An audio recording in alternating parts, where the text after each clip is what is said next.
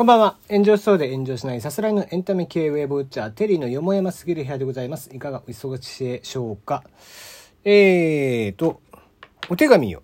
えー、もらっていました。えー鈴木凛さんですね。鈴木凛之介さん。ま、こてり聞きました。これからも聞きます。ということで、ありがとうございます。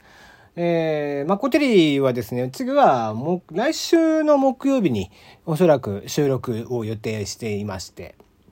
えーそちらの方ではですね、またちょっと、えーお悩みが来てるそうなんですけど、今のところ僕もまだ見てないので、えーどういう内容が来ているのか楽しみではあるんですけども、えまた今回ももしかしたら、え誰か、えー、他の人もいるかもしれないですし、いないかもしれないですし。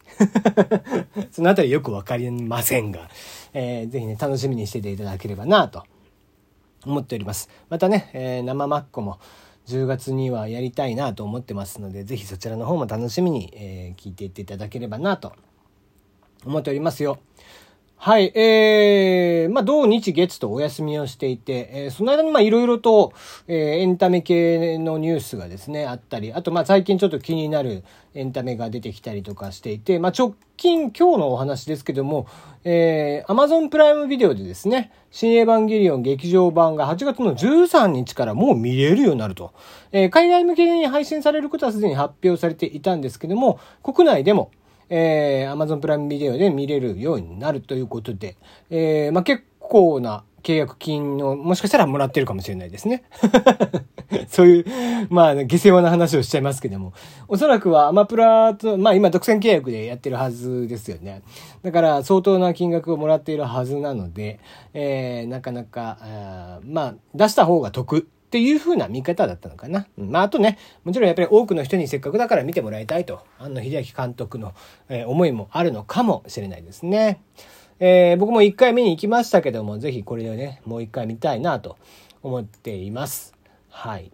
で、先週だったかな、えー僕がずっとね、えー全クールで好きだ好きだともう面白くてしょうがないと言い続けていた大豆田とわ子と3人の元夫。こちらが今 FOD とカンテレ動画かな？で、えーまあフジテレビ系列の、えー動画サイトで独占していたんですけども、これもネットフリックスで配信が開始になるということで、えー8月かな、えー配信開始になるということで、これもまたネットフリックスの愛好家としては非常にありがたいなと。えーぜひね、また見たいんですよね。こう、なんだろうな、こう、心地の良い、こう、トークうん、やっぱりこう、セリフ回しがやっぱり面白いっていうのが、まあ大人なんでね、こう、色恋のこう、ね、そういうお話とかはもうどうでもいいというか。いや、あの、若い子たちが見るようなね、いわゆる恋愛バラエティとかさ、えーなんか、こう、胸キュンドラマとか、そういうのはもう全然良くて。うん、なんか大人なんでこういうね、かりとこう見せる演技とか、えーセリフ回しとか空気感とかそういったものをこう見せていくみたいなね、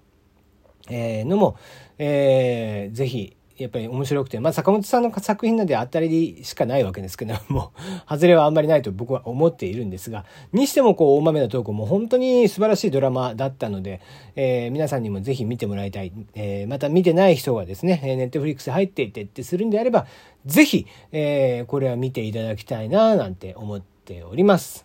はい。えー、あとエンタメ系、ザクザク話をしていきますけども、えー長崎の水族館でですね、え長崎のつくも島でいいのかな、え水族館キララっていうので、え海キララか。という場所でですね、足が36本もある、えマダコが、え展示されているということでちょっと話題になっているそうですね。えタコっていうのはですね、えっ、と、攻撃されたりとかするとまた生えてきたりだとか、あのーするんですね。再生機能がありまして、まあ、それも不思議な話で、あの、ストレスが溜まった時には自分で足ちぎったりとかするらしいの。で、その時は生えてこないんだって。よくわかんないよね。なんだそれって思うんだけど。で、えーそんなタコなんですけども、えーいろんなとこから多分ね、こう、えー点滴に足をこう捕食された時とかのその再生異常とか、まあ、突然変異とかが考えられるということで、36本もある、えー足の手、あ、足が36本ある、えータコをですね、長崎の方で展示しているっていう、なんかそれも不思議な話ですよね。えー多頭、多足症って何でも言えばいいのかな？うん。そんなお話もありました。あとは、えー、これもまた先週ですけども、えー、6月のルイ・ヴィトン、えー、2022年春夏、えー、メンズコレクションでですね、えー、大きな魚の形のバッグ、えー、こちらが、えー、ルイ・ヴィトンから発表されまして、えー、これがコイフィッシュ。まあ、要は錦鯉ということでね、えー、錦鯉型のバッグ。という、えー、どうしたんだろうっていうね あの、本当にどうしたんだろうって思います。ので、えー、ぜひ、えー、一回画像検索をしてもらえたらいいなって思いますが、えー、まあ2チャンネルとかではですね、まあ5チャンネルか、とかでですね、えー、うまいこと言うておりますって、えー、見た目で損してるって言っててね、それはもう錦鯉、お笑い芸人錦鯉のレーズンパンはの方なんでね、えー、そっちをかけてっていう話をしている人もいました。はい。確かに見た目で損してんなーって思いながら。いろんなエンタメ系があるんだよな、最近。えっ、ー、と、あとね、最近面白いのだと、ノブロック TV、あの、佐久間信之さんがですね、元テレ東のプロデュース、テレビプロデューサーで、えー、今はフリーになられた、佐久間さんが、えー、先月から始めました、先月？今月かになって始めました、ノブロック TV というのが YouTube で開始してるんですけども、えー、まあ、ちゃんとした番組として、えー、やっている感じ。うん。なんだけど、地上波ではちょっとやりづらいかなと。例えば、えっ、ー、と、ラブホテルに SM 嬢を呼ぶんだけど、えー、それに対して芸人さんが、こう、えー、風俗レポみたいな形で行くんだけど、えー、風俗嬢の方から全くエロいことされずに あの、板倉とかが風俗嬢に対して、あれやってこれやってってボケ倒していくという感じの、えー、話であったりだとか、えー、ひら、ひらこがですね、アルピーのひらこさんが、えー、後輩芸人からダメ出しされたりとか、そんなやつをやっていたりしますんで、えー、なかなか面白いので、ぜひ見ていただきたいなっていうのがありますと。まあ、それ以外にもですね、あの、チェーンソーマンの、監督、あ、監督 先生がですね、えー、藤、藤木達樹だったっけ？えー、ちょっと思い出せないですけども、えー、今回、ルックバックというね、140ページにも及ぶ、読み切りをジャンププラスというアプリでね、配信をしていて、えー、それがまあ、非常にものすごいと、とにかく天才的だというので話題になってますね。うん。あれもちょっと読みましたけども、なんか、一気に読んじゃいますね。うん。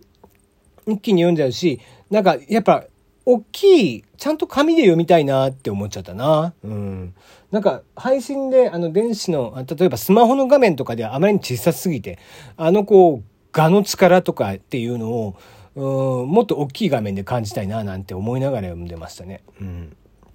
あれはなかなかの作品。うん、あれ一本でなんかもう映画一本作れるんじゃないかぐらいなあ状態でしたので、ぜひね、あの皆さんにも見ていただきたいなという感じでございます。はい、えー、もう今日はこの辺にしておきましょうか。はい、えー、ぜひマッコテリーのお悩みの方も、えー、バシバシと送ってきていただけたらいいかなと思ってますんで、えー、どうぞよろしくお願いします。では今日はここまでです。